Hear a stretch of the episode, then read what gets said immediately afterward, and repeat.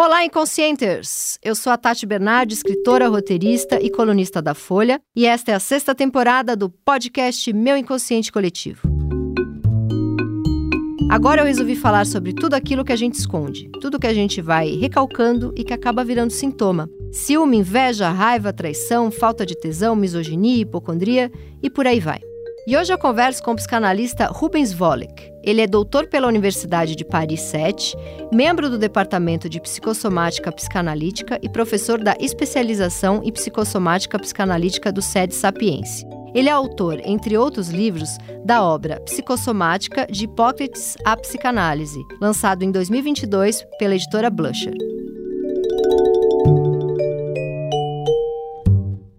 Bom, eu estou aqui com o Rubens, que se fala Volish e não Volick, como eu falei na apresentação, peço desculpa. É um dia muito especial porque a gente vai falar de psicossomática, eu sou uma hipocondríaca. E hoje, especialmente no dia do tema psicossomática, eu vim até de máscara, porque já fiz 20 exames de teste de Covid. Não é Covid, mas para variar, estou com meu mal-estar no corpo, que é uma coisa que já se arrasta há muitos anos. Estava aqui contando para o Rubens que eu tenho fibromialgia e eu tenho uma imunidade esquisitíssima, que eu já fui em todos os tipos de, de médicos alopatas e não alopatas para ver o que, que é isso da minha imunidade tão baixa, porque eu pego tudo que tem no ar, eu tô pegando. Meu corpo é tipo um sapinho em busca de insetos e fazendo aí uma metáfora horrorosa com virose. Mas vamos lá, falar aqui com Rubens, que eu andei lendo os livros dele, tem 600 páginas cada um, não é fácil terminar, mas andei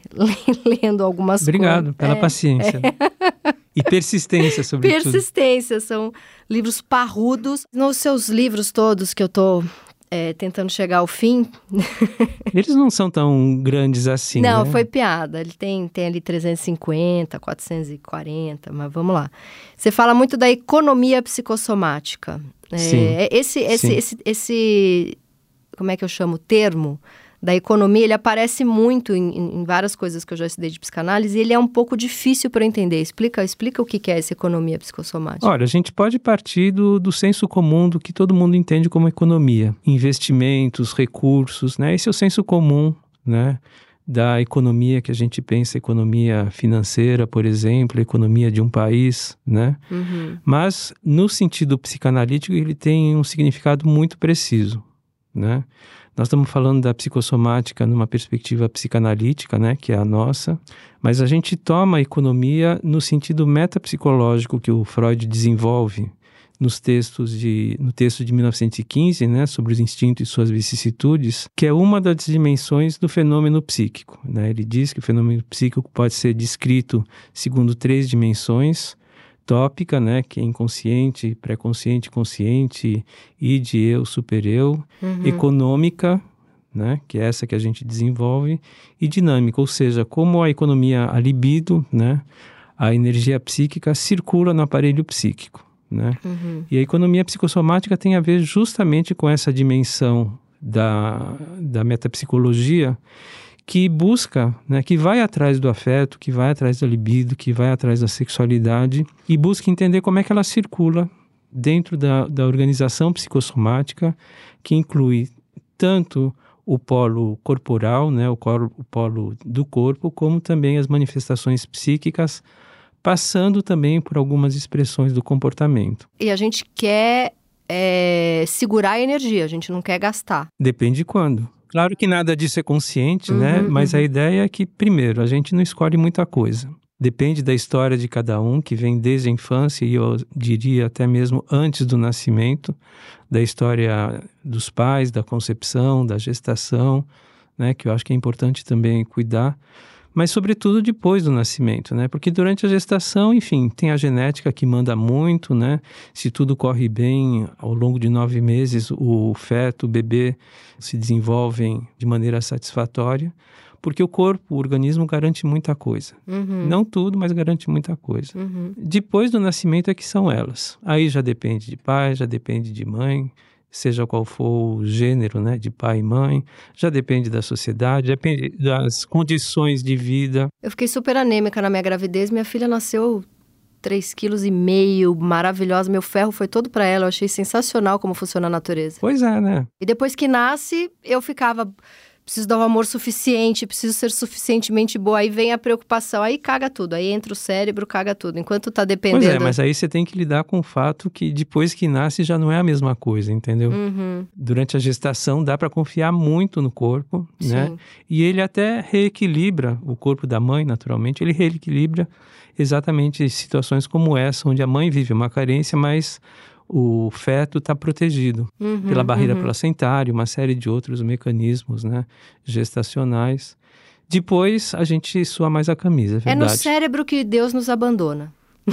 no corpo, Deus tá ali, tá abraçadinho Não, com a gente. você você vai ter que fazer uma outra entrevista para eu colocar Deus na economia psicossomática.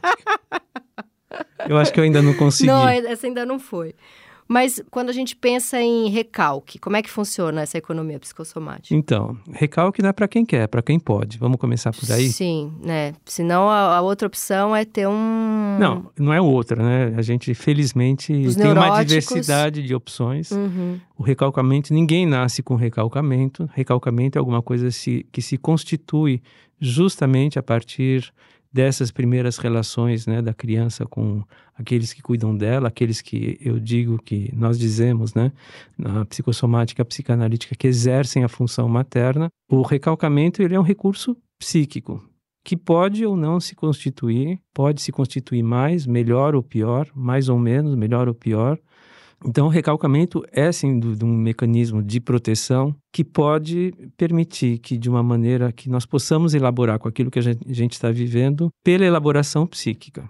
Uhum. E é a partir do recalcamento e outras, outros mecanismos de defesa psíquico, né, sei lá, como a clivagem, projeção, deslocamento, etc., que se configura esse território das manifestações que a gente conhece mais eh, psicopatológicas, psíquicas, das neuroses, das psicoses, etc.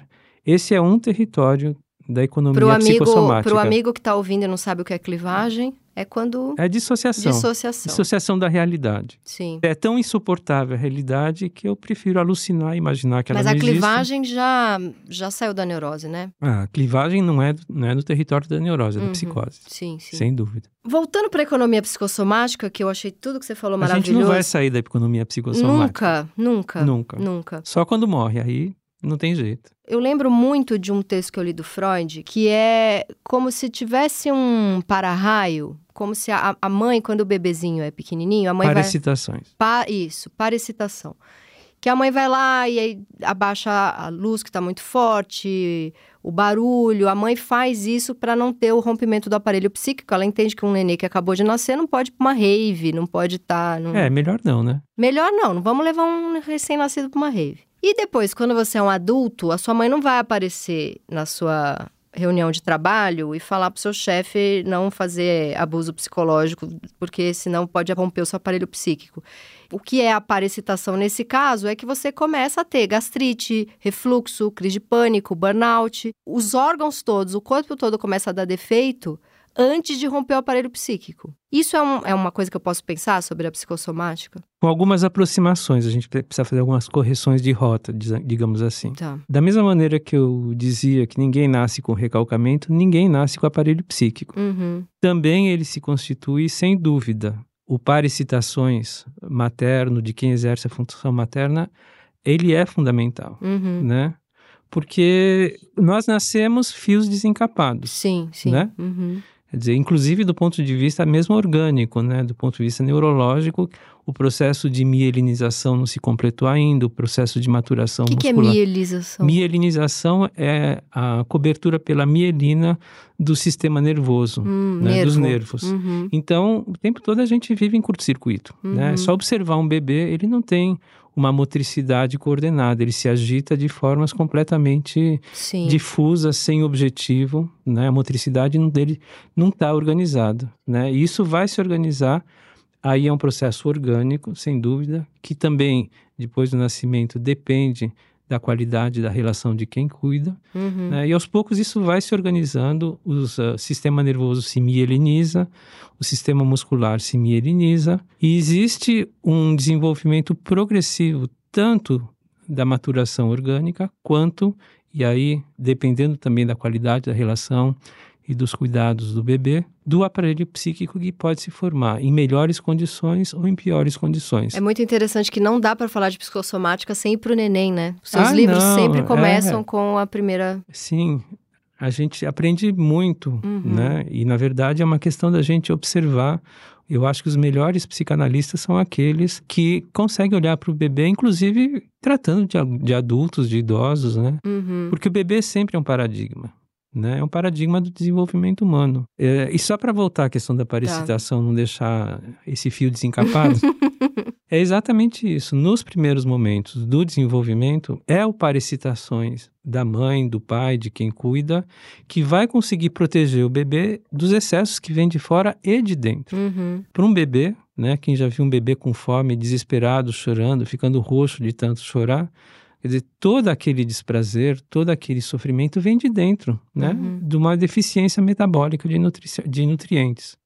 É aquele que exerce a função materna que vai lá e acalma, porque sabe que dali a uns minutinhos, né, vai poder ter o peito, vai poder ter a mamadeira, e aí o bebê vai se acalmar. E o bebê vai aprendendo isso, ele vai aprendendo a esperar, porque alguém tem essa representação, alguém que cuida tem essa representação da possibilidade de esperar para ser gratificado, para ser satisfeito. E o bebê aprende, justamente depois de ser satisfeito, que tem alguma coisa que satisfez e ele começa a alucinar. Esse é o termo que Freud usa. Ele começa a imaginar, a lembrar Uhum. essa experiência de um desprazer, de sofrimento da fome que foi satisfeito e ele começa, lembrando, alucinando pela alucinação primitiva, a desenvolver o seu aparelho psíquico. Então, Que lindo. não é alguma coisa O aparelho psíquico ele é desenvolvido junto com a fé, né? Eu Você tô, tá a mu- fim eu de tô, me puxar pra gente, religião, eu tô né? muito, eu tô muito religiosa, não sei o que tá acontecendo. Pois é. O que o Winnicott fala é tão bonito, né? Que o bebê acha que cria a mãe, ele inventa a mãe, e a partir disso nasce a, a- a capacidade de criar, de ser criativo. E o Freud fala que é alucinando que aquele sofrimento vai acabar, ele cria o aparelho psíquico. Sem dúvida. Então, tanto o aparelho psíquico quanto a criação nascem de coisas muito positivas. sim, sim, sim. De, de uma fé que, que vai melhorar. Eu prefiro confiança, mas vamos lá. confiança, vamos de confiança. Vamos Já- de confiança, né? Porque sim, houve alguém, houve algumas pessoas que permitiram aliviar um sofrimento. Isso não é pouca coisa. Nossa. Para o bebê é uma sim. questão vital. Uhum. Quem não tem isso, né? é- São os casos de hospitalismo que o René Spitz descreve, né? De que é, guerra. de guerra é um, é um clássico, né? E que vale ainda, continua, infelizmente, é o que a gente observa, inclusive ah, entre os Yano- Yanomamis, quer dizer, tem a Sim. desnutrição, né? Mas não é só a desnutrição, é o abandono mesmo, né? Sim. Mas ali é social, né? Não é, um abandono social- de mãe. Sim, mas e quem disse que a sociedade não pode exercer a função materna? Ao É, contrário, eu acho que ela tem que exercer E a se a função mãe tá materna. morrendo, ela não vai conseguir dar o que aquela criança precisa. Não, mas é absolutamente social. Sim. Vamos pensar também a sociedade, um país, como capaz de exercer a função materna. É, o menino que você conta no começo do seu livro, que ele veio te perguntar se era uma da tarde ou uma da manhã, não é isso? Que Você Isso. conta isso numa entrevista, E que ninguém verdade. olhava para ele e Uhum. que eu comecei uma conversa com ele. Ele foi pra te assaltar, provavelmente, porque, Eu você- não sei. porque ele tinha alguma coisa na mão, você não lembra. Até hoje eu não sei. Faz Uhum. 20 anos até hoje eu não sei. Uhum. E aí você deu atenção e ele falou, nossa, não- ninguém Nunca conversa. ninguém, nunca ninguém me perguntou isso. Ninguém, Uhum. Nunca ninguém conversou comigo. Isso é uma falta de função social, né? Sim, então eu acho que existe sim, e é importantíssimo que você tenha lembrado isso. A gente pensa em pai, mãe, professor, aqueles que exercem a função materna, mas sim, o Estado também tem a função de exercer essa e função aonde materna. entra o autismo nisso? Que é uma pergunta que eu estava aqui, faço ou não faço? Mas acho que é importante a gente falar. Porque tem essa discussão, já nasce... Também é uma sacanagem você falar que o autismo é uma falta de função materna, porque eu tenho aí muitas amigas que são mãe- mães maravilhosas e a criança está dentro do espectro. Como pensar Então, mas isso? não só no autismo, né? Vamos pensar em qualquer manifestação. Vamos pensar no câncer, em todo tipo de câncer, vamos pensar nas doenças cardíacas. Epidemiologicamente, a medicina mostra que existe a hereditariedade, a gente sabe, existem marcadores genéticos, existem né, disfunções genéticas, né? mas a Uhum. genética não é tudo. Tanto é que, atualmente, a gente fala muito em epigenética, né? ou Uhum. seja, a capacidade do ambiente de modificar uma herança Ou de fazer vir à tona, né? ou de fazer vir à tona, exatamente. Uhum. Né?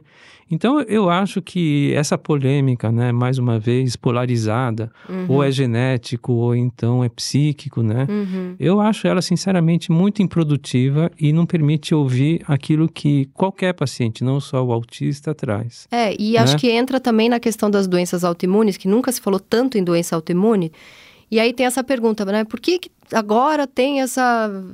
Só se fala em doença autoimune? Eu acho que primeiro nunca se estudou tanto, Sem as dúvida. pessoas tinham e não sabiam, né? E acho também que é a predisposição que aí um sofrimento, alguma coisa pode fazer vir à tona, mas não é que teve um câncer porque, né? Porque tem aquela coisa, ah, teve um câncer, claro, estava cinco anos trabalhando num lugar que eu odiava, então sempre o câncer vai ser culpa de um ambiente ou do adoecimento de um parente.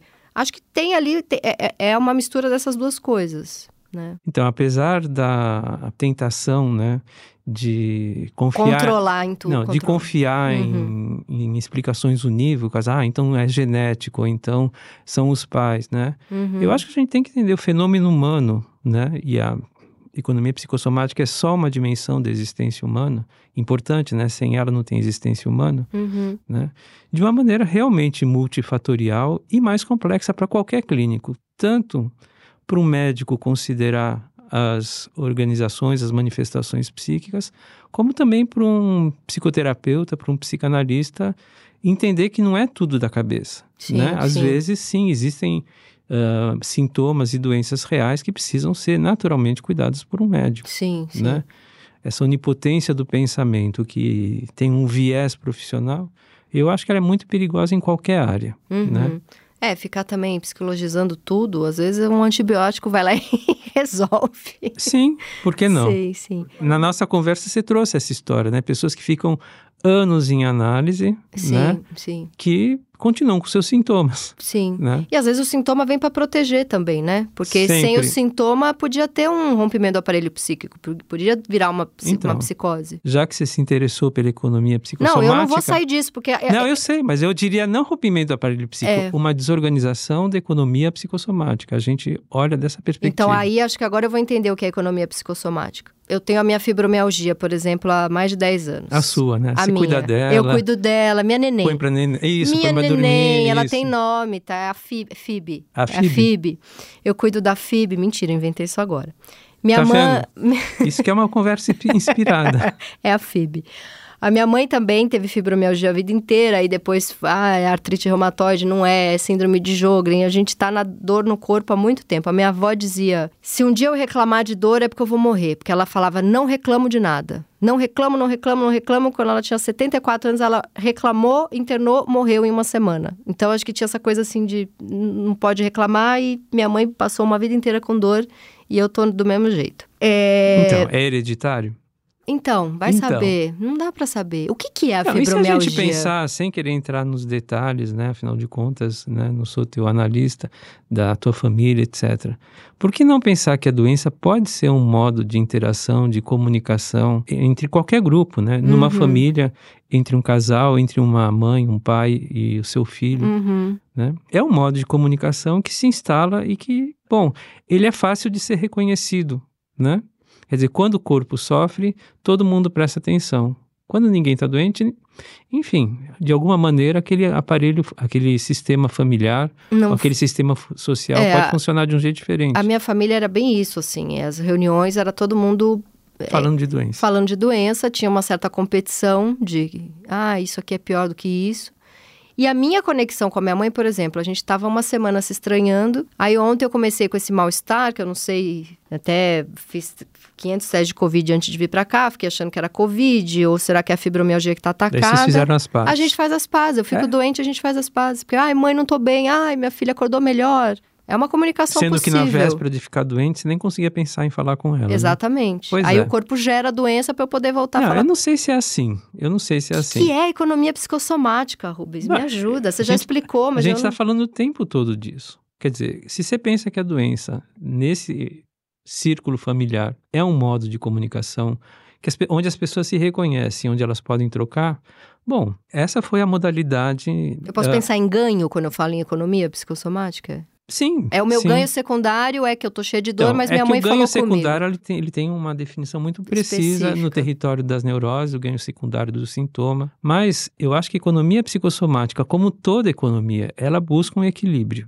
Então, mesmo quando existe um sintoma orgânico, uma doença orgânica, sim, eu acho que dá para pensar que é uma tentativa dessa economia psicossomática alcançar um equilíbrio Uhum. que não pode ser conseguido justamente pela elaboração, pelo pensamento, pela mentalização, como a gente fala, Uhum. né? Mais especificamente, ou seja, o aparelho psíquico no desenvolvimento do ser humano, ele tem uma função de regular essa economia psicossomática, tentando poupar o corpo justamente. Não é tentando poupar o aparelho psíquico, porque meu corpo não. Não, o- não, tentando poupar o corpo, né? Porque assim, em princípio ninguém morre de neurose. Em Uhum. princípio, né? Tudo bem, pode ter um surto psicótico, um surto suicida, né? E aí já tem inclusive a impulsividade do comportamento, né? Mas de uma doença orgânica crônica grave pode-se morrer. Uhum. Então, proteger o corpo com recursos da elaboração mental, do pensamento, né?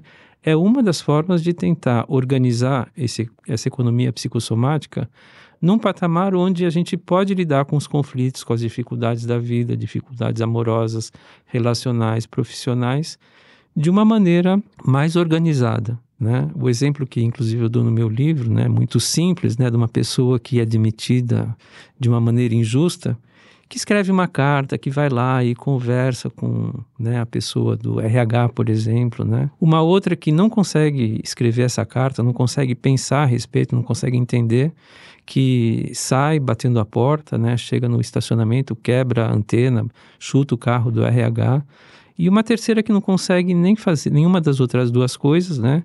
Que nem escreve a carta, nem protesta, nem estraga o carro do RH, mas de repente, né, guarda tudo aquilo no corpo, né, que se descarrega de uma maneira desorganizada, produzindo algum sintoma somático. Uhum. É uma simplificação, mas é só uma ilustração de como a gente pode entender essa continuidade, né, entre diferentes formas de organização da economia psicossomática, seja no plano somático orgânico, seja no plano das descargas do comportamento, que eu incluo, por exemplo, transtornos alimentares, transtornos Toxomania. impulsivos, toxicomania, Toxicomania. Uh, a perversão está no limite, né, entre os comportamentos e as neuroses, né? Uhum. E um terceiro grupo que seria o grupo, né, das que a gente poderia chamar das boas organizações mentais, onde a sintomatologia vai ser uma sintomatologia neurótica, psicótica, mental sobretudo. Alguém que é capaz de lidar com o seu conflito, né, numa esfera de elaboração mental. Mas é aquela pessoa que não dorme, fica pensando o tempo inteiro. Não necessariamente. Se não Pode tá dorme, se não dorme já tem um excesso, Entendi. né?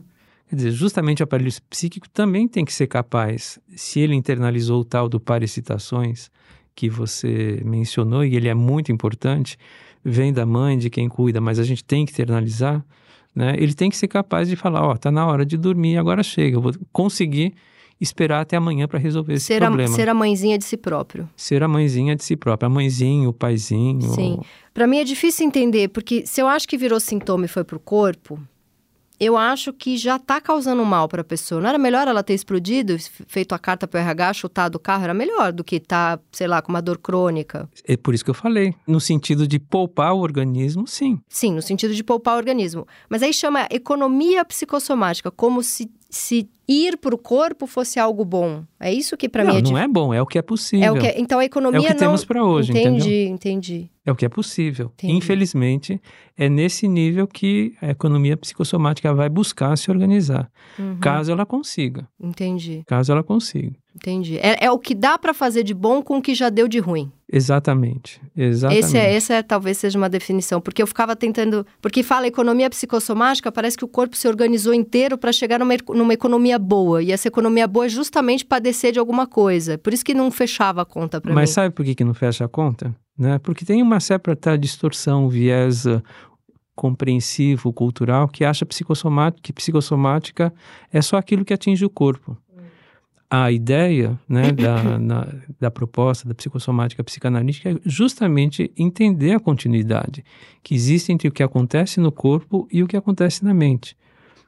a organização psicossomática, o aparelho psicossomático é uma continuidade né, de funcionamentos onde podem predominar mecanismos mentais, ou então descargas pelo comportamento, ou então até mesmo desorganizações somáticas. Mas é uma coisa só. Quando a gente fala de psicossomática, tem que pensar no psico Nossa, da mas é psicossomática. claro, mas alguém acha que tá com, sei lá, que tem um vício em alguma coisa e, e é uma coisa do corpo, não é Ué. da mente? Bom, é só você visitar, você pode tirar, buscar assim no, no Google uma série de vertentes psiquiátricas absolutamente biologizantes que pensam isso. Que não partiu de Ué. nada psicológico. Toda a discussão sobre a Caracolândia numa certa época ela era pautada exatamente por pessoas que achavam que a internação e o tratamento ele tinha que ser exclusivamente médico, né? Não podia entrar um psicanalista ali para.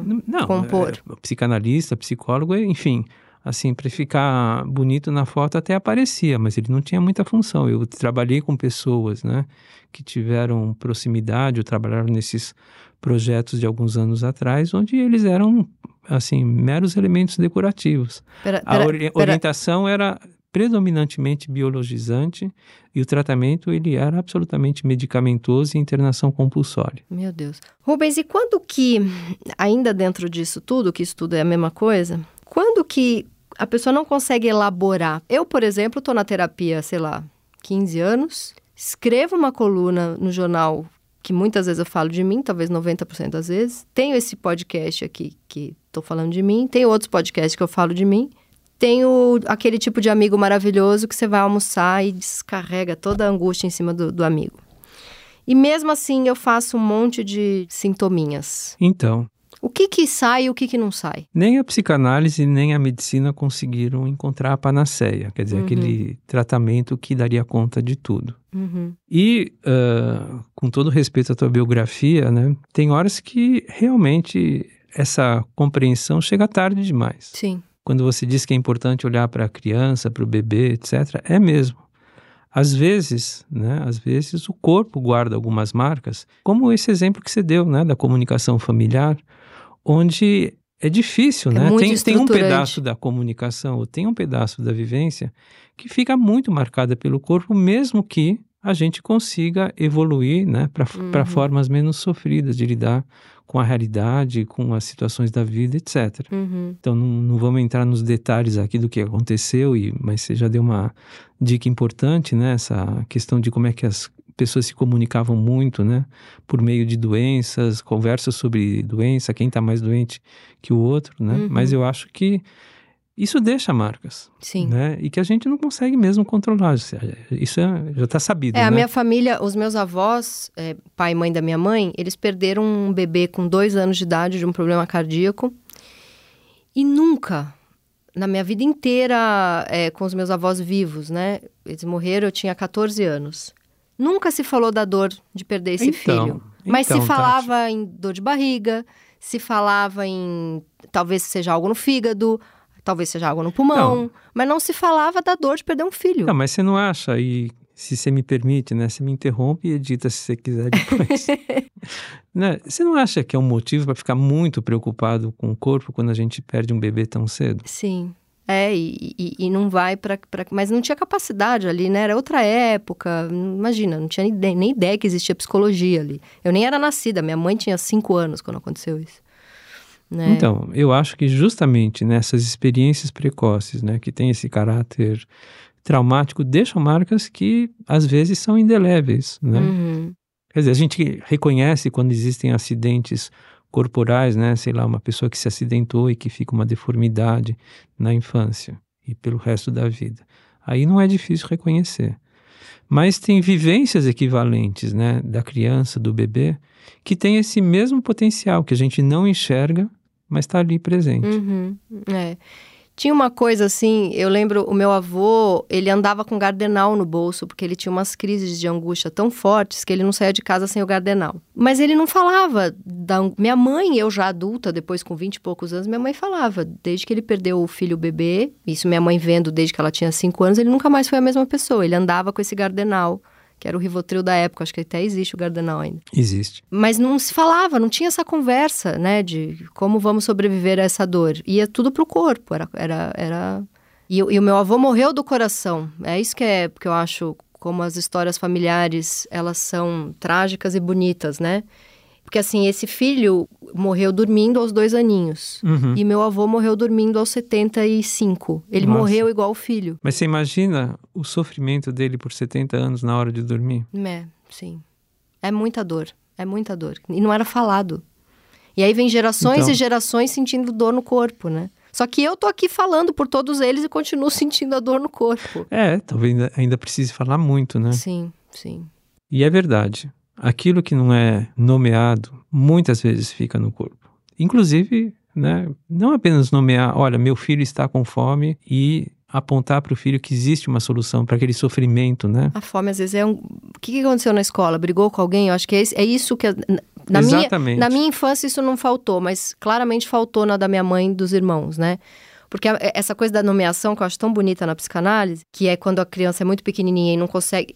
Isso que fazem com o bebê, né? O bebê nasce com dor de barriga. Tem toda essa coisa da dor de barriga do bebê, que sim, biologicamente já se comprovou que bebê tem dor de barriga. Mas quantas 70%. Fenomenologicamente assim. Fenomen- É, mas quantas 78% das vezes não é porque ele quer um- o, o colo da mãe, não é porque ele tá Não. angustiado, porque nascer deve ser um negócio assustador pra uma coisinha daquele tamanho. E aí ficar só nomeando como dor de barriga é tão grave quanto não nomear, né? Exatamente. Como é que você conversava com a tua filha quando ela era bebê? Não Como é que ela falava com você? Sim, através de sintominhas, porque não, Não, tinha e fala não ainda. precisa sintoma. É o bebê corpo. se mexe, o bebê agita, o bebê olha, o bebê, enfim, o- a comunicação do bebê ela é predominantemente corporal. Sim, E ela vai adquirindo outras dimensões, inclusive a capacidade de falar eu estou com fome, pela nomeação, Uhum. quando a nomeação acontece. E ela pode acontecer mais ou menos, e o tanto que essa nomeação, e claro, as interações com o ambiente, etc., vai permitindo encontrar palavras para aquilo que acontece no corpo, a criança, o sujeito, precisa menos apelar né, para as manifestações do corpo para dizer o que, que ele está vivendo, o que, que ele está sentindo sim, uma criança já não precisa chegar no extremo de se, de se despedaçar, de se debater, de ficar roxa chorando porque está com fome. Simplesmente dizer, eu estou com fome. sim. E todo mundo entende. Uhum. No começo é uma angústia para o pai, para a mãe, né? Entender por que, que aquela criança está chorando. E depois é um aprendizado mútuo, né? Porque os pais também aprendem muito com a criança. Mas é, impor- é importante nomear, é, por exemplo, eu estava no restaurante com a minha filha esse final de semana, daí na mesa ao lado tinha uma menina, minha filha tem cinco. Na mesa ao lado tinha uma menininha de um ano e meio, assim, que ela era muito linda. E ela tava doida olhando pra gente, assim. A- minha filha tinha levado uns brinquedinhos, então ela tava doida olhando pra minha filha. E a menina era muito linda, eu olhei, assim, dei um sorriso pra menina. Vi que na hora que eu dei o sorriso, a minha filha fechou a cara, porque ela é super ciumenta. E a gente tava terminando de almoçar e ia tomar sorvete. Daí eu paguei a conta, falei, e aí, quer ir lá no sorvete? Ela falou, não, que eu tô com muita dor na barriga. E só que ela ficou a manhã inteira falando do sorvete, né? Eu falei, Rita, será que essa dor de barriga não é que você ficou com ciúme da mamãe, que ficou olhando pra menininha fofa? E aí ela, não, porque eu já expliquei pra ela o que é ciúme, porque ela é muito ciumenta. Eu falei, é, assim, só te lembrando que você é a coisa mais importante da minha vida, que eu mais amo. Eu achei a menininha muito bonita, mas não sei nem o nome dela. E você, pra mim, é a menina mais linda do mundo. Ela olhou pra mim e falou, eu quero sorvete. eu acho que é isso, porque senão fica Eu tudo não é quis de tirar o fim da tua história, mas eu já tinha imaginado. é, porque senão tudo vira dor de barriga, né? Claro. É muito interessante como eu fui uma criança com muita dor de barriga. Tudo pra mim era dor de barriga. Tive até, na, na, com 20 e poucos anos, eu tratava síndrome do intestino irritado e era, assim, insuportável. Tudo que eu comia me dava diarreia, uma dor de barriga sem fim. Eu tinha dor de barriga todos os dias. Uhum. Esse foi um sintoma que a análise tirou. Eu não tenho mais dor de barriga. Então, mas você não acha que tua filha sabe disso, mesmo que você tenha tirado esse sintoma, Sim, de alguma maneira? sim. Mas essa não é uma condição, apesar né, de padecer no paraíso, apesar né, da, daquilo que, já que você quer colocar Deus no meio, que disse né, que tem sim, que acordei com tem Deus. que dar à luz em meio às dores, né? A dor não é um destino da mulher, não é Uhum. absolutamente, né? Por mais que Mas mulher culturalmente tem mais dor, não tem? Por quê? Por que mulher tem mais depressão, mais dor crônica? Pois é, essa é uma grande pergunta, viu? Quem sabe a gente poderia fazer uma outra conversa a Sim. respeito. Mas é fato, né? É fato que epidemiologicamente fibromialgia, depressão, muitos, ah, Mas eu não excluiria justamente esses fatores socioculturais. Sim, entendeu? porque a mulher está conseguindo se colocar agora, né? Exatamente. Demorou né? muito tempo para a mulher falar, para viver a sexualidade dela, para falar o que sente, para poder. Sim, eu, sim. eu já em 2023, né, nova onda feminista aí rolando há mais de 15 anos. Eu, se sou assertiva, que é essa palavra que tá na moda, falar que homens podem ser assertivos e mulher não, eu saio da reunião, tipo, ah, ela é uma vaca. O homem sai da reunião, tipo, ah, nossa, como ele organiza a equipe, né? Ele fala o que pensa, ele é direto. Eu sou uma filha da puta. E eu sofro com isso, porque eu tenho esse meu jeitinho não muito, sei lá. Então, mas você está vendo aí como, mais uma vez, né, dentro daquilo que a gente estava falando, né, a questão da fun- função social materna, função materna social. Quer dizer, tem uma cultura aí, né, que há séculos coloca a mulher num certo lugar, e é claro que isso fica impregnado nas relações Sim. familiares, de gênero, né? A mãe tem que ser mãe o tempo inteiro, não pode ter vida sexual, não pode ter ambição profissional, porque senão ela não é boa mãe. Tem isso, Então. né? E o pai pode viver todos os desejos dele. Quer dizer, tem aqueles que buscam na genética, né, Uhum. a explicação de por que, que as mulheres têm mais dores, mais doenças, etc., né? E aqueles que também podem buscar, não só na genética, mas entender como nós vivemos numa cultura que, apesar de todos os discursos, continua sendo muito opressiva para as mulheres. Muito, muito. E olha que assim, ó, tô aqui, Zona Oeste de São Paulo, acho que é o, é o lugar mais moderno para se morar no Brasil hoje, é a Zona Oeste de São Paulo. Eu imagino como que é pro resto do Brasil, assim. Se eu passo por isso, né, de ouvir coisas do tipo... Não, recentemente eu passei por uma, eu, eu amo que eu exponho mesmo, que é para para melhorar da fibromialgia. Recentemente eu passei por uma, assim, é, a minha filha, ela é muito, a gente é muito conectada, a gente é muito grudada, sou muito apaixonada por ela e a gente faz tudo junto e fim de semana que eu tô com ela é super grudado. Durante a semana tem dois dias que eu tiro à tarde para poder ficar, porque como eu trabalho muito e ela também fica metade da semana no pai, a gente é separado, né? Então eu já tenho dois, três dias sem ela na semana para focar em trabalho. Então quando eu tô com ela, mesmo sendo uma quarta tarde, às vezes eu tiro três, quatro horas da quarta, vou com ela na, na natação, fico lá com ela. E no dia do aniversário dela, que ela fez cinco anos, eu tava exausta, porque eu fiz toda a festa sozinha. Eu que, até por uma questão de um acordo lá, porque o meu ex-marido tinha tratado de outras coisas e tinha. Enfim, foi um acordo nosso. Eu falei, deixa que a festa eu resolvo. Ele tinha resolvido outras coisas. Ele é um pai muito presente, a gente divide tudo. Então eu tava exausta porque eu resolvi toda a festa. Eu vinha de uma semana de muito trabalho. Eu já tinha ficado com ela três dias, só eu e ela, sem ajuda. E, e na festa dela chegou aquela turmona da classe e ela foi se divertir com as amigas. E eu chamei amigas minhas que têm filhos também e a gente fez o grupinho dos adultos e a gente fez o. E, e tinha o grupinho das crianças, Sim, sim. E eu não vou ficar grudada na minha filha na festa dela, pelo amor, isso é até. é, sei lá, eu quero que minha filha seja dentro da neurose boa, né? Não quero que ela atravesse fronteiras, não quero grudar nela. A neurose nossa de cada dia. A neurose nossa de cada dia, então vai lá brincar, né? E aí uma hora ela brigou lá com uma amiga e ficou meio triste. E ela tem uma amiga que ela ama e ela- elas brigam. E aí ela ficou meio triste e foi lá pra um cantinho da festa e eu ia lá. E eu lembro eu indo. E eu lembro, assim, do meu ex-marido vindo de um lado, minha mãe vindo do outro, né? então, assim, meu ex-marido veio e falou: Você deixa sua filha sozinha na festa dela. Você para de grudar na sua filha o tempo inteiro. Ela precisa poder viver as angústias dela um pouco sozinha. Você não pode viver as angústias por ela. Ela tá muito dependente de você. É a festa dela, ela tá com as Isso na festa de aniversário, Tati? É, Ele me puxou e falou: não vai lá. E a minha mãe me puxou e falou: você tá só com as suas amigas, você não tá. Você, você não tá com a sua filha na própria festa dela. Você, você, você fez um grupinho das suas amigas e não tá nem aí pra sua filha. Eu olhei e falei: esse povo todo podia ir pra puta que pariu, né? Eu posso ir ali. Agora, veja bem, tua filha faz anos uma vez por ano, né? Sim. Agora, imagina você viver o ano todo, a vida toda, com, essas essa op- conversa na sua cabeça. É, eu- isso eu cortei. Porque assim, o que eu- é isso que eu digo. Eu acho que eu moro hoje, infelizmente, né? Porque eu deveria ser assim para todas as mulheres, mas hoje eu moro num lugar que é. Eu fico imaginando o que que não é, porque eu venho do- da Zona Leste de São Paulo, onde as pessoas têm aquelas casinhas uma do lado da outra e a tia se mete na vida da prima, que se mete na vida da, da sogra. Né, era uma, uma coisa meio. um- uma herança meio de cortiço, assim, que todo mundo mora perto, né? Minha família é italiana, então tem muito moca, belenzinho, tatuapé. E essa coisa da família que tá sempre. Os filhos estão sempre na casa da mãe, que tá sempre na Sim, casa da avó. Sim. Eu rompi com isso, porque eu falei, isso aqui vai me deixar louca. Isso é uma grande dor para minha mãe, porque ela vem dessa, dessa herança de a minha mãe, até os meus avós morrerem, ela não passou um fim de semana sem estar tá grudada nos pais, né? Ela, ela, inclusive, ela perdeu muito com isso. Ela deixou de ter amigos, ela deixou de viajar, ela deixou de ter um casamento que desse certo, não com meu pai, mas de repente com outra pessoa. Porque assim, filho tem que grudar em pai e mãe. E eu rompi com isso, porque era uma coisa bem característica da minha família. E, e eu fico pensando quem passa por isso todos os dias, de ter uma mãe, uma sogra, um ex-marido que se mete em tudo. Apesar de que eu acho que o que o meu ex-marido falou ali, ele estava certo, porque acho importante ele, ele inclusive é, é, o que o Freud fala de ter um terceiro. Sim, porque sim, senão eu sim. embolo na minha filha e vai ficar as duas doidas. Então, ele ter me barrado ali e falar, deixa ela viver a angústia dela sozinha, é a festa dela, vai ficar lá com as tuas amigas.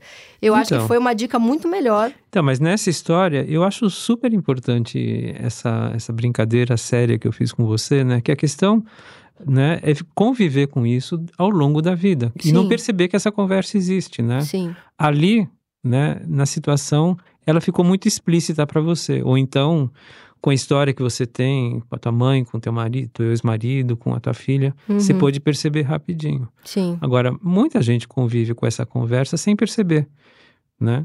E eu acho que essa é a questão. Mas sabe o que é, Rubens? Tem a dor de perceber e cortar também. Sempre. Porque é uma solidão.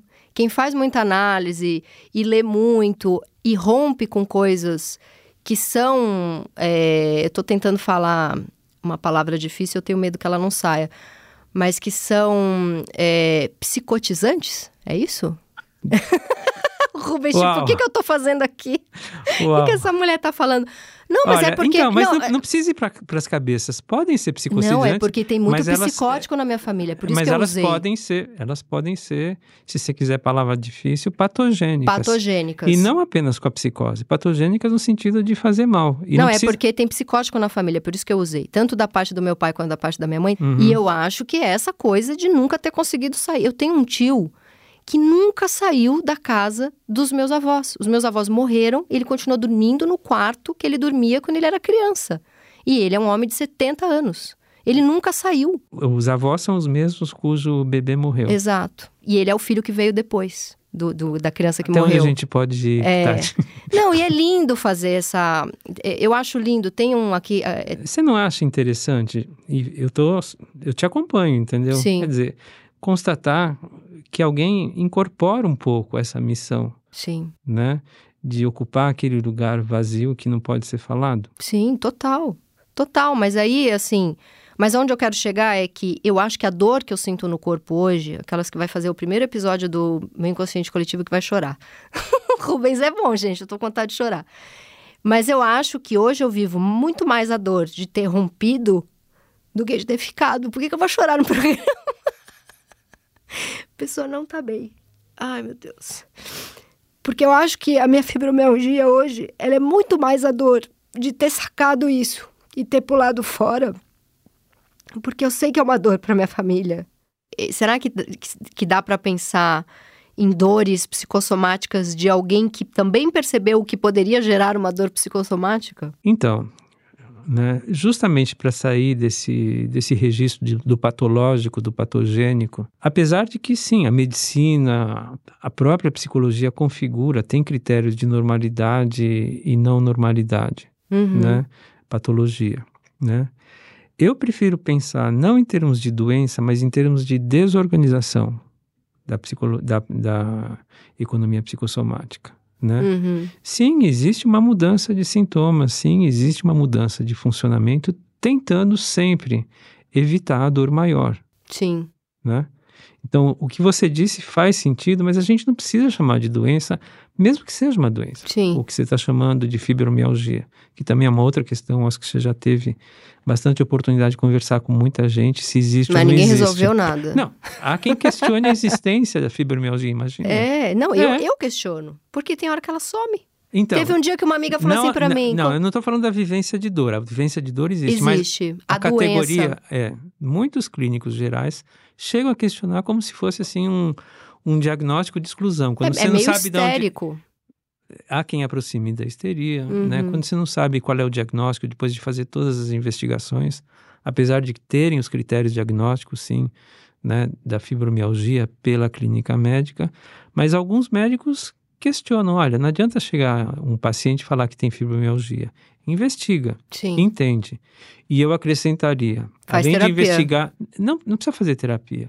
Tô falando para o médico mesmo. O médico não precisa ser psicoterapeuta se ele não quiser, não foi a escolha dele, né? Mas entender que aquelas dores têm uma história, Uhum. né? Contextualizar aquelas dores, como você está fazendo exatamente na nossa conversa de hoje Uhum. né? E talvez tenha sido por isso que você se emocionou, né? Eu acho que isso realmente permite tanto para o médico ter uma outra compreensão daqueles sintomas, como né, para o paciente poder perceber que ele está sendo escutado de um outro Eu jeito. lembro de um dia, eu- agora, nessas férias agora, eu tava num sítio com umas amigas, numa fazenda, minha amiga falou, como é que tá sua fibromialgia? Na hora que ela falou, meu corpo doeu. Então, Eu falei, tá aqui, eu só não tava lembrando dela há uma semana, você me lembrou.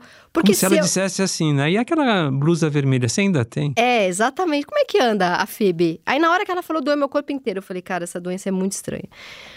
Como é que faz, Rubens? Mas você percebe, É. você percebe como é inconsciente, como é instintivo.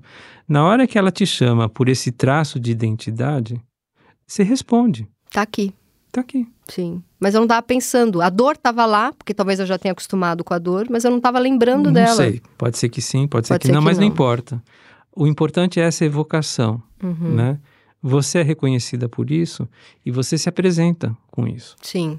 para Como- ser reconhecida. É, e durante muito tempo foi a crise de pânico, né? Escrevi livros sobre isso, dei entrevistas sobre isso. A hora que melhorou o pânico, veio a fibromialgia. Isso, né, chama justamente variação sintomática, né, oscila- oscilação sintomática. Tem E que- é a economia, a mesma economia psicossomática da Tati, né, que ora respondeu de um jeito e ora respondeu do outro, porque se modificou, alguma coisa se modificou. O pânico estava num lugar, ele se transformou, acho que essa palavra é melhor, né?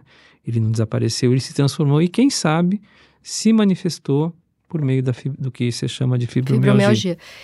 E, e engra- e assim, voltando para essa palavra da economia que ela me pega, não consigo sair disso. A gente às vezes está economizando para fazer uma viagem, a gente está economizando para comprar uma casa, a gente economia, a gente economiza para fazer algo que a gente quer muito, né? Que, é- ou, ou- ou alguma coisa relacionada a prazer. Às vezes não, às vezes tem gente que faz economia porque precisa fazer uma cirurgia, mas enfim, tem um futuro, tem uma meta, né? Eu fico assim, a pessoa que faz essa economia psicossomática, ela tá economizando para não ficar mais doente, para não ficar, para não ficar psicótico? É aí que pega para Então, mim. mas a economia, o, o termo economia psicossomática não significa poupança, como você está falando, Uhum. né? Quer dizer, não é uma questão de... Sim, a gente fala, como eu falei, de reservas, de trocas, de investimentos, investimentos fora, investimento dentro, né? Mas de todas as dimensões da existência de cada sujeito, Uhum. tá? Quer dizer, sabe... Bom, não, é- não existe pessoas que têm filhos para velhice, né? Para alguém cuidar para deles, né? cuidar. Você quer falar em economia, tá poupando para velhice? Eu não sei, né? Uhum. Eu não sei. Não- São ajustes, é melhor pensar em ajuste, são modos de vida. modos de vida. São modos de vida. Uhum. Eu tenho amigos porque eu tenho prazer em ter amigos. Mas eu não tenho dúvida, né, que nas beiradas, o fato de ter um círculo social de trocas, de afetos, ah, de momentos de prazer, eu me decepciono também com alguns amigos, isso acontece, né? Essa possibilidade de circular, né, se você quiser, na- no sentido que você está dizendo, vai contribuir de alguma forma, vai participar de alguma forma da maneira como eu vou envelhecer Uhum. né? As pessoas iso- isoladas, e a gente sabe disso, né? Elas envelhecem com mais dificuldade, inclusive adoecem mais. Sim. Porque, não porque elas não tenham feito uma poupança social de amizades, né? Enfim, elas não fizeram as amizades porque talvez, infelizmente, não foi possível para elas fazer, mas isso tem consequências. Eu não sei se a gente pensa justamente dessa forma, né? Eu Vou usar um, pa- um palavrão aqui, capitalista, né?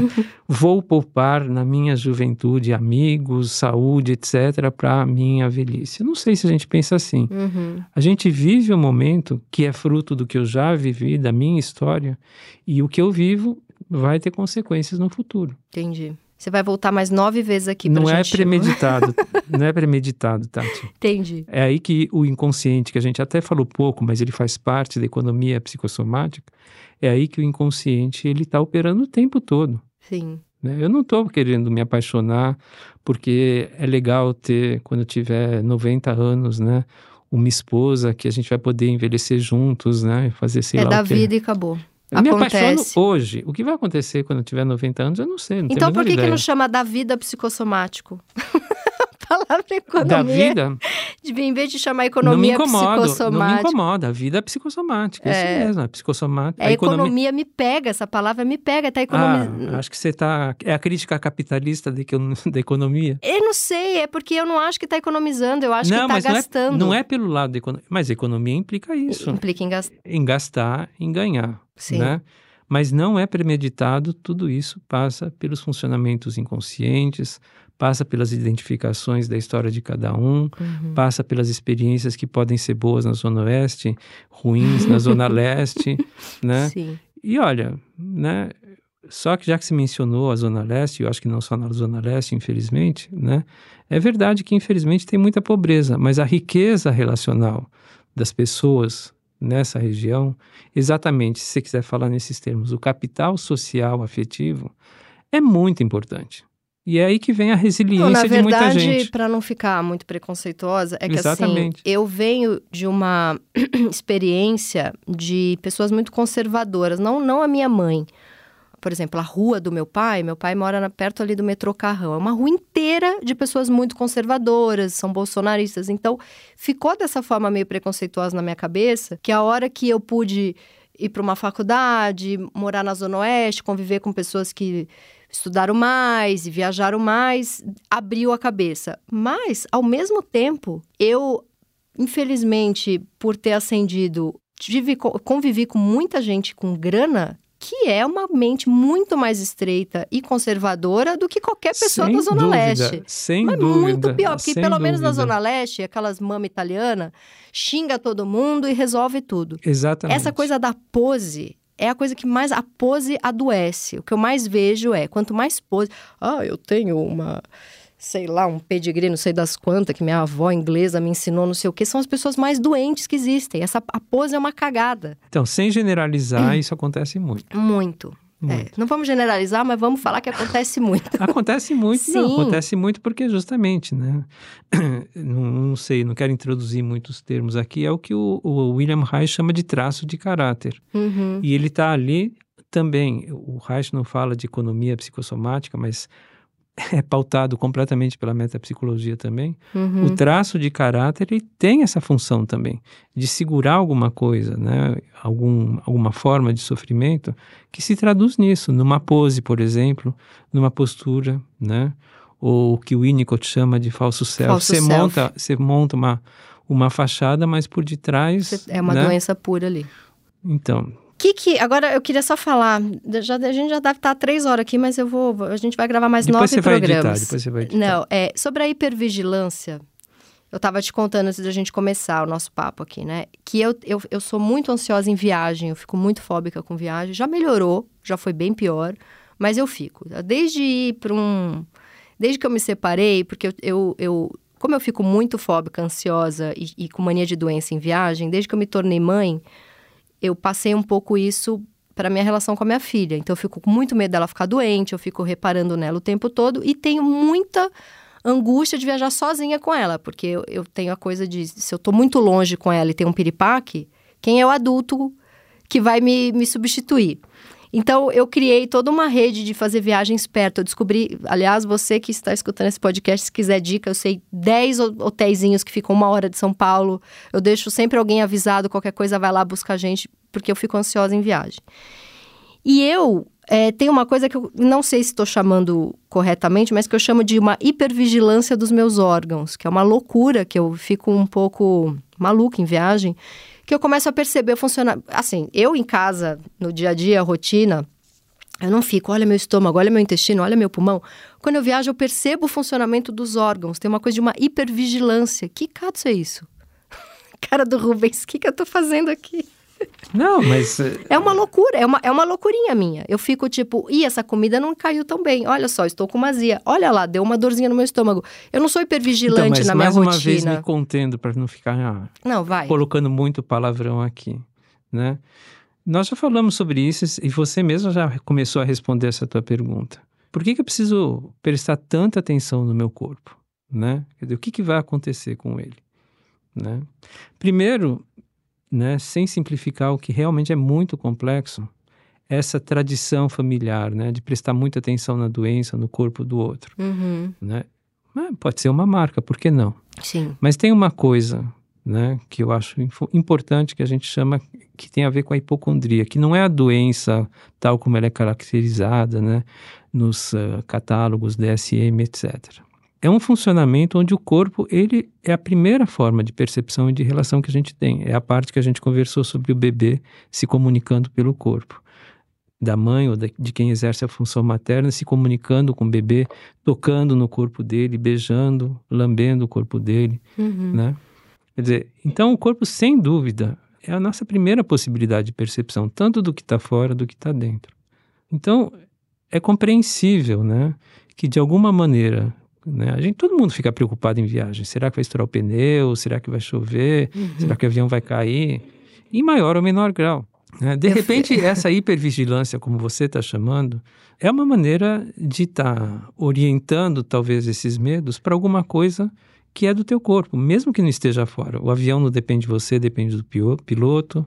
A chuva depende da meteorologia, o pneu do carro. Mas como eu preciso ter pode estourar. controle, eu substituo por estômago, intestino e pulmão. Pois é, mas o nosso corpo, ele reage assim. Quando a gente está angustiado, a gente sente aquele aperto na barriga, às vezes tem uma diarreia, né?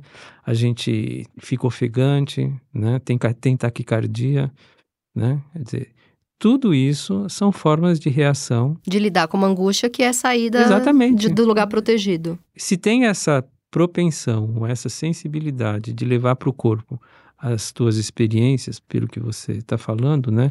E eu não estou falando do- de você, Tati, eu estou falando de qualquer pessoa. Uhum. o corpo amplifica aquilo que acontece muitas vezes, desculpa, na economia psicossomática, na vida psicossomática. Vamos falar de vida psicossomática, É. né? O Freud tem um artigo na própria interpretação dos sonhos. Ele fala que os sonhos são capazes de diagnosticar né, perturbações do corpo que conscientemente a gente não consegue, né, não consegue perceber. Ele chama isso da capacidade diagnóstica dos sonhos. Né? E a gente poderia acrescentar capacidade hipocondríaca, não de doença, mas de observação né, do próprio corpo. O sonho, às vezes, vem contar mais do que. Interessante isso. Sim. Muito recentemente teve o caso de uma pessoa amiga, não era nem paciente, que falou. Um dia ela acordou e falou: tô com câncer de mama. Ela nunca tinha feito mamografia, nunca tinha. Nossa, ela sonhou com alguma coisa. Ou sonhou, acordou, fez a mamografia. E a tava. técnica. Não, justamente a técnica falou: não, não tem nada, não. Ela falou: não, olha aí mesmo se não tem mesmo. E a técnica fez uma segunda verificação, chamou um outro e falou: é, talvez isso daqui. Daí fizeram uma biópsia E era. e era. Parece mágica, né? Uhum. Mas é uma questão da capacidade de autoobservação. Essa é uma pessoa muito pers- perspicaz, sensível. Depende da capacidade de cada um, de conexão com o próprio corpo. Que Né? incrível essa história. Agora, hipervigilância talvez haja em excesso, por que não? Uhum. Provavelmente atrapalha a tua viagem. Não, atrapalha. Nossa Senhora. Hoje em dia eu tô conseguindo viajar sem Rivotril, mas antigamente eu tinha que tomar Rivotril porque eu entrava numa coisa de tanta coisa que podia dar errado. Eu já perdi avião porque eu comecei a re- regar as plantas de casa compulsivamente porque todas iam morrer na minha viagem. Então eu já escorria a água, assim. Eu olhava e falava. Inundou o apartamento de baixo. Inundou. Eu falei, eu tô psicótica, não é possível. Eu não parava de regar as plantas, não, essa aqui tá um pouco seca. E eu não tava nem. Eu perdi o avião, na verdade, eu não queria ir. E... Mas eu já fiquei muito, muito pior para viajar. Eu só ia dopada de Rivotril, senão eu não ia. Então, mas tem que confiar, né, Tati? Tem que confiar. Tem que confiar. E o que que, por exemplo, eu sou obsessiva por exame. A minha- maior alegria, eu juro que eu já vou deixar você embora. Minha Não, maior alegria. Fica à vontade, o papo tá ótimo. Minha maior alegria é assim, ah, é aquela manhã que eu vou ficar no laboratório. E tem alguns laboratórios que tem até a ala só das mocinhas, e aí tem a, a roupinha O de lá, avental. o, a- o avental rosinha. E aí é aquele dia que eu vou fazer, é, sei lá, 10 exames, aí eu vou, fico das 8 da manhã até as 4 da tarde no laboratório, tomo um lanchinho. né? E meu namorado fala, por que, que você tá tão feliz? Parece que você tá indo sei lá, para Itália, você está indo para o Fleury. eu falo, gente, mas eu prefiro mil vezes fazer um monte de exame. E eu fico maravilhada. As pessoas têm medo de ressonância magnética, né? Que entra no tubo. Eu já, eu já passei mal uma vez. Mas eu fico maravilhada com aquilo. É um tubo que está me olhando por dentro e vai me dizer que eu não tenho nada ou que eu tenho coisas. Tipo, eu quero abraçar a ressonância magnética. Eu amo ultrassom, gente. Ultrassom. Tudo que me vê por dentro, eu fico maravilhada. Eu queria em laboratório. Já pensou? Eu amo, eu amo fazer exame. Isso é estranho, não é? Só a colonoscopia que eu ainda não me apaixonei. O resto todo eu sou. Eu falo, gente, olha que coisa linda, vai me ver por dentro, vai me. A coisa do pólipo, que você acha o pólipo antes dele dar uma doença, então você corre na frente do, da doença. É lindo a prevenção, isso. Né? A prevenção, gente. Você devia fazer campanha de prevenção de qualquer doença. Mas eu sou Você real... fala isso de uma maneira tão entusiasmada que fica legal. Não, eu sou realmente. Eu tenho. Eu, eu vou a cada seis meses num imunologista. Eu não tenho. Ele é infecto e imuno. Como minha família tem muita doença autoimune, eu fui nele e falei: olha, me mapei inteira, porque eu devo ter um monte de marcador aí de doença autoimune. Não sei nem se é assim que fala. E ele me mapeou inteiro, falou: você não tem nada. E, mas quando sai o resultado? E quando eu vou pegar o resultado de exame? Que eu faço 80 e sai o resultadinho, o PDF? Você comemora. E eu vou passando em todos, nota 10 em tudo. Ah, colesterol tá bom. Não, gente, é tipo, passei em Harvard, não sei explicar. Eu, tenho, eu sou muito apaixonada. Não, tem por... limites aqui para nossa conversa, não, falar, não vou falar tudo que eu tô pensando. Não, fala tudo que você tá pensando. Vai, não, eu falei da questão da confiança, né? Mas o que está me ocorrendo, eu não sei se você viu na Folha uma reportagem sobre um americano que investe 2 milhões de dólares para retroagir a, a, idade dele. Gente, eu não vi isso. Ah, então, mas aquilo parece um filme, na tua visão, talvez seja um filme maravilhoso, entendeu? Para mim é um filme de horror. De horror. Ele conseguiu justamente desenvolver marcadores, né? Testes, exames, eh, métodos eh, de de nutrição, de saúde, etc., para justamente não só evitar o envelhecimento, mas para retroagir, retroagir, a idade cronológica né, das células. Que loucura! 2 milhões de dólares. E ele fala assim: não, eu fico tranquilo. Eu, antes eu era angustiado. Não, eu não estou preconizando isso para você. Hein? Não, Primeiro, sim, não sei sim. se você tem 2 milhões de dólares. Nossa, não. Então. Mas assim, ele fala assim: olha, eu me coloco, eu faço os exames, os exames dizem o que, que eu tenho que fazer, eu não tenho que me preocupar com mais nada. Né? Eu vivo Ele é pautado é... por esses exames. Gente, tá na fase anal, esse aí. Cadê, cadê o desejo? Cadê o desejo? Sim, e cadê a confiança? Eu quero comer um hambúrguer. Uhum. Ah, não. Carboidrato, né? Tem muita gordura trans, não sei mais o quê. E o desejo, onde é que fica? Sim. Ali é o próprio retrato, assim, é, uma, é um filme de terror. De terror. Né? É a pessoa de que... alguém que está abrindo mão do seu desejo em nome, narcisicamente, de retroagir a sua idade. Uhum. E bom, eu não sei se ele está conseguindo ou não, a reportagem diz que sim, ok.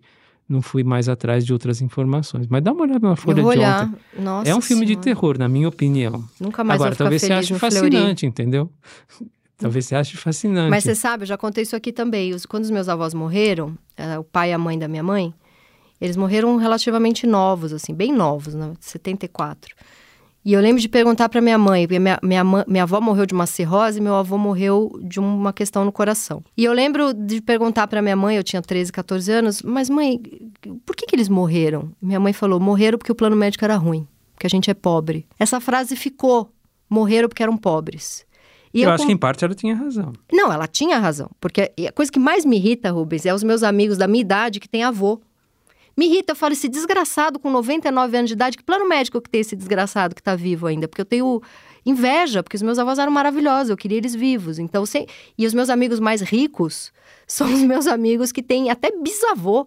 Eu falo, que desgraça de, de, de, de plano médico é esse, que esse cara tem bisavô? Eu, eu fico uma mágoa disso. Então, tá vendo como existem falhas da função materna social? Sim, sim. Morre... Por que só quem tem dinheiro pode ser cuidado? É, exatamente. Mas isso virou uma obsessão pra mim, porque eu falei, o primeiro dinheiro que eu ganhar na vida, eu vou dar plano médico bom pra minha mãe, pro meu pai, pra mim, pra minha filha, todo mundo vai ter acesso. O que é uma cagada, porque assim, isso, isso deveria ser todo mundo, né? Não deveria ser, ah, eu sou uma bolha privilegiada com mas eu, Exatamente. mas eu vou te falar, uma das coisas que eu tenho que me dá confiança na vida é o meu plano médico, porque eu fui ensinada lá criança que senão morre todo mundo, né? E a gente fica numa bolha de, de Infelizmente, no Brasil, isso é bastante verdade. Sim. Tem gente que morre por falta de assistência adequada. Não, tô- não vou dizer assistência médica. Meu avô- Hum. o SUS é maravilhoso, mas ele não pode oferecer tudo que Sim. seria necessário. Não tem, não tem dinheiro, não tem espaço, não tem. O meu avô foi, estava se sentindo mal, foi num cardiologista, o cardiologista viu que ele estava infartando e, em vez de internar ele, pediu um exame para dar-lhe uma semana. Ele morreu naquela noite. Se ele tivesse internado naquela noite, ele teria vivido mais 20 anos. É muito triste isso, né? Todo mundo tem histórias desse tipo para contar, inclusive quem, né? Porque os planos médicos, sem dúvida, permitem acesso a uma saúde mais avançada, de mais qualidade, mas também pisam muito na bola, né? Depois, na hora que você mais precisa, muitas vezes, até você conseguir fazer alguma coisa, não dá tempo, porque o, plano médico não responde e o paciente morre, né? Sim, é uma sacanagem. Mas não vamos terminar para baixo, não. Vamos Não, ver uma vamos última lá, pergunta. Vamos ver uma última pergunta para a gente terminar para cima. Vamos ver. Vamos falar da histérica para encerrar. Encerrar com o começo. Vamos encerrar É, com o começo. É verdade, a histérica ajuda a gente a terminar para cima. ah, tem que ter alguma vantagem, né, Tati? É. Tem, tem. Sabemos que sabemos que não é De perto fácil. ninguém é normal, mas tem gente que é mais animada É, quando mas- não é normal. Exatamente. Sabemos que não é fácil ser histérica. Queria mandar um beijo para mim mesma. Mas assim, você acha que a histeria foi a primeira doença psicossomática estudada? Você acha que começou? Você acha que a psicanálise começou com uma doença psicossomática? Então, No sentido que nós estamos conversando aqui, eu diria sim, apesar de ela ser muito bem caracterizada pelo Freud como neurose, fazia parte das psiconeuroses de defesa, foi daí que o Freud começou, né? E o Freud mesmo nunca se dedicou à psicossomática. Se ele Uhum. falou três ou quatro vezes esse termo na obra dele, né? Ele não estava preocupado com isso. Ele estava realmente preocupado e tinha muito para fazer. Foi né? o Winnicott que falou mais? Quem que falou mais? Ah, muita gente fala. Que tem o depois. Winnicott, tem o Pierre Marty, depois a, Ferenc.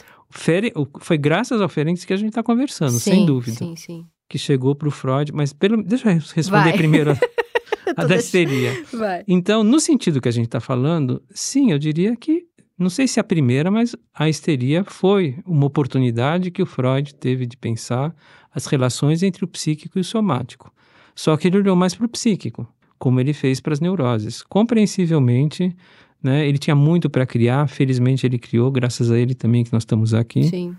Mas, paralelamente a isso, e essa é a história menos conhecida, o Freud construiu também, desde o começo, uma teoria sobre o corpo, sobre as relações corpo e mente. Só que o que aconteceu? Ele também estava desenvolvendo a psicanálise, que é um método de cura pela palavra, da associação livre, dos sonhos, dos lapsos, que são todas manifestações representativas. E para isso, né, o tratamento psicanalítico, a técnica psicanalítica, tem muitos recursos e funciona. E ele constatou que com essas manifestações, como a neurose de angústia, só para comparar, onde a predominância é de manifestações somáticas que são descargas diretas no corpo, que não passam pela elaboração, pela elaboração de um conflito psíquico. Uhum. A psicanálise não teria recurso, segundo Freud, de tratar pelo método psicanalítico. E aí veio Ferenczi, e como você lembrou muito bem, e puxou um pouquinho as mangas do Freud, né? Porque ele fazia muito isso. Escuta, Freud, legal, estou entendendo por que você não quer tratar né, as doenças orgânicas, né, as descargas somáticas, sintomas somáticos não histéricos com a psicanálise. Mas você percebeu que você fez uma teoria do corpo maravilhosa que Você estabelece... não está querendo ir, ir- ir na sua própria teoria, o Ferenczi falou para ele, né? Você não está querendo Exatamente. abraçar a própria coisa que você criou. Exatamente. Além das questões transferenciais, das relações Uhum. institucionais, das picuinhas institucionais entre o Ferenczi e o Freud, eu tenho certeza Uhum. que o Ferenczi carregou uma mágoa do Freud com relação a isso. Mas aí o Ferenczi falou, olha, você não vai fazer, eu vou fazer. Uhum. Daí ele criou alguns conceitos, ele propôs a modificação do dispositivo, né, do enquadre psicanalítico. Ele propôs prestar atenção no corpo, ele, no corpo do paciente, ele propôs algumas técnicas, que- vamos, encom- ah, vamos falar mais rápido, né? Ah, algumas técnicas que a gente poderia chamar de mediadoras, o relaxamento, né, a Uhum. neocatarsis. E aí a gente pode, quem sabe, ouvir de um outro jeito, trabalhar de um outro jeito com esses pacientes que têm doenças orgânicas e não neuróticas, Uhum. né? Gente, mas é a neurose, é a neurose pura. Eu acho tão louco chamar de doença orgânica. Mas enfim. Não, Sim, depois então, Uhum, é exatamente o que você está falando, sim. Então, eu diria que a, a famosa fibromialgia, ou, né, são doenças do corpo, né, ou o câncer, por exemplo, pela impossibilidade de lidar com aquilo que a pessoa está vivendo, né, Uhum. pela elaboração psíquica, pela desorganização da economia psicossomática.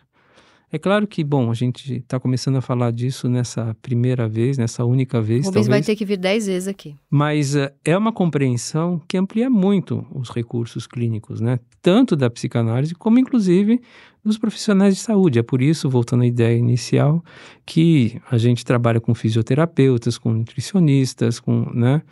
Porque justamente é uma questão de um olhar Medicina de forma integrada. integrada, exatamente, você Uhum. tirou a palavra da minha boca, integrada para uma possibilidade de manifestação do que a pessoa vive, não só o sofrimento, o prazer também, seja pelo corpo, seja pelo comportamento, seja pelas expressões mentais. E por que que o Freud falava que se, se a pessoa está hipocondríaca com um órgão, eh, tem uma excitação naquele órgão? Porque a gente fica excitado com o corpo todo, você não percebeu? Sim.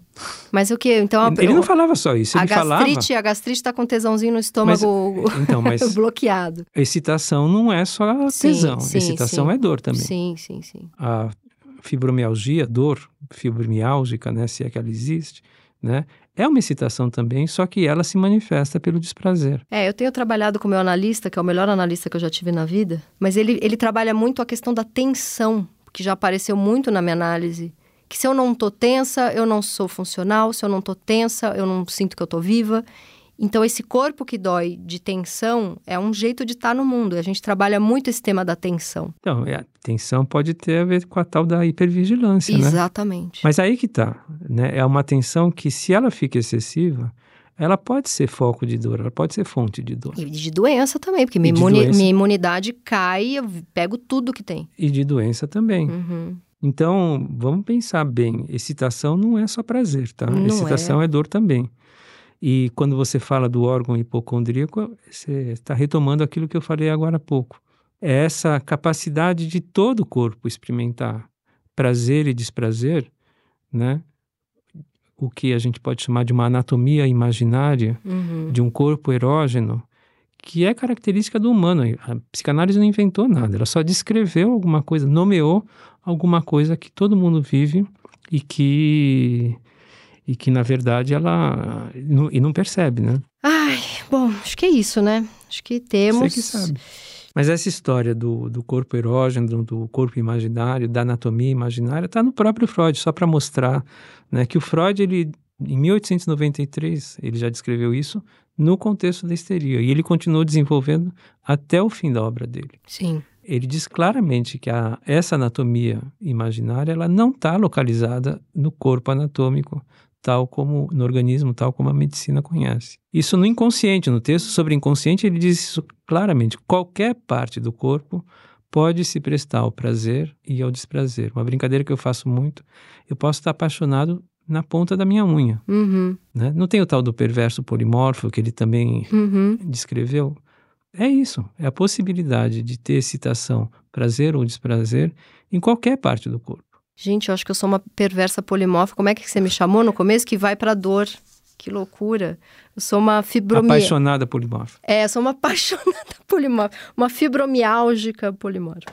Rubens, foi maravilhoso. Você que encerra, porque você que é o analista. Eu quero agradecer o teu convite e a inspiração, uma conversa ótima, né? Rubens, muito obrigada, adorei. Já tô aqui querendo mais 20... Vamos fazer uma temporada só de, de psicossomática, que eu fiquei maravilhada com a Mas deu para entender a tal da economia psicossomática? Não é poupança. N- Não é poupança. Não deu é para entender, deu para entender, mas eu, eu preciso de mais uns cinco programas para entender. E fica a dica aqui para você não fazer podcast se você tá parando com o FX ou porque você chora no meio do programa. É isso. Obrigada, Rubens. Obrigado. Esse foi o meu inconsciente coletivo, o podcast para onde a sua neurose sempre vai querer voltar. Eu sou a Tati Bernardi e a edição de som é da Zamunda Studio. Os episódios do meu inconsciente coletivo são publicados toda sexta-feira nos principais agregadores de podcast. Escute seu inconsciente e siga a gente para não perder nenhum programa. Ah, e aproveita e dá cinco estrelinhas também. O ego agradece. Até semana que vem.